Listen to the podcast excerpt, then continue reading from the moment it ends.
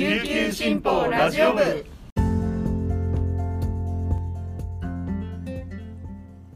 はいたい。皆さんいかがお過ごしですか？今日も琉球新報ラジオ部をお聞きいただきありがとうございます。4月5日火曜日本日の担当パーソナリティはデジタル推進局の手田代七瀬が担当します。現在午前11時時点の那覇の気温は20度。天気は晴れとなっています。はいお昼になってから初めて担当します。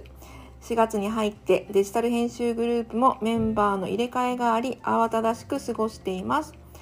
今後は新しいパーソナリティも登場しますのでぜひ楽しみにしていてください。はい私自身はというと特に移動などはありませんでしたが今年なんとおかげさまで入社20年を迎えました。拍手。特になんか会社からもらえるわけではありませんが元気に仕事を続けられていることに感謝して新たな気持ちでまたお仕事頑張りたいと思います。はいそれではこの時間までに入った沖縄のニュースをお届けします。はじめのニュースです。今日4月5日は二十四節気の一つ生命入りです。沖縄県内では親族が集まってお墓の前にこっちごちそうを備え先祖を供養する生命祭シーミーの季節が始まりました。那覇市の四季名霊園では那覇市在住の40代男性の家族らが共同墓で手を合わせました。その後隣の広場でこっちを囲んでいました。人混みを避けるため早めにシーミーをすることにしたと話しました。男性の12歳の息子は、おじいちゃんに顔を見せられてよかった。また来年も集まりたいと語りました。82歳になる男性の母親は、いい天気でシーミーができてよかったと笑顔で話しました。次のニュースです。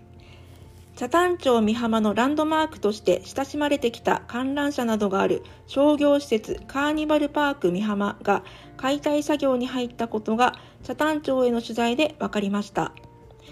北谷町によりますと施設の土地や建物の約6割を取得した大阪府の京阪電鉄不動産から3月初旬に解体作業を始め9月頃までに作業を終了する予定と説明がありました。戸口正史町長は解体後の次期計画の話し合いが進んでおり地元の事業者会などと意見交換をしていると説明しました。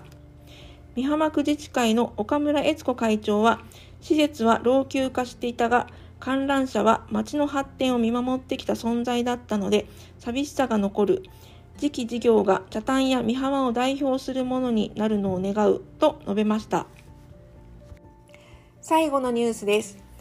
シルクロードが生み出した悠久の歴史をたどる展示悠久のシルクロード展が5日那覇市小諸町の県立博物館美術館で始まりました。シルクロード展は故平山郁夫画伯の作品や2世紀3世紀のパキスタンの仏像など116点を展示しています。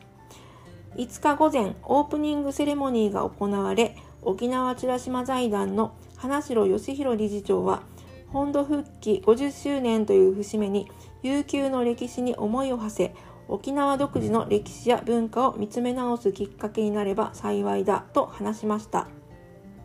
シルクロード展は5月8日まで午前9時から午後6時金曜日土曜日は午後8時までとなっています。毎週月曜日が休館です。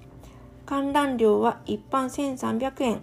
大学高校生が900円中学小学生が500円となっています。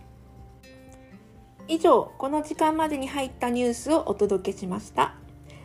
今日紹介した記事の詳しい内容は琉球新報のニュースサイトにてご覧いただけますのでぜひアクセスしてみてください。はい本日火曜日は皆さんとはここでお別れです。今日も皆さんにとって素敵な一日になりますように。午後のお仕事も頑張っていきましょう。また明日。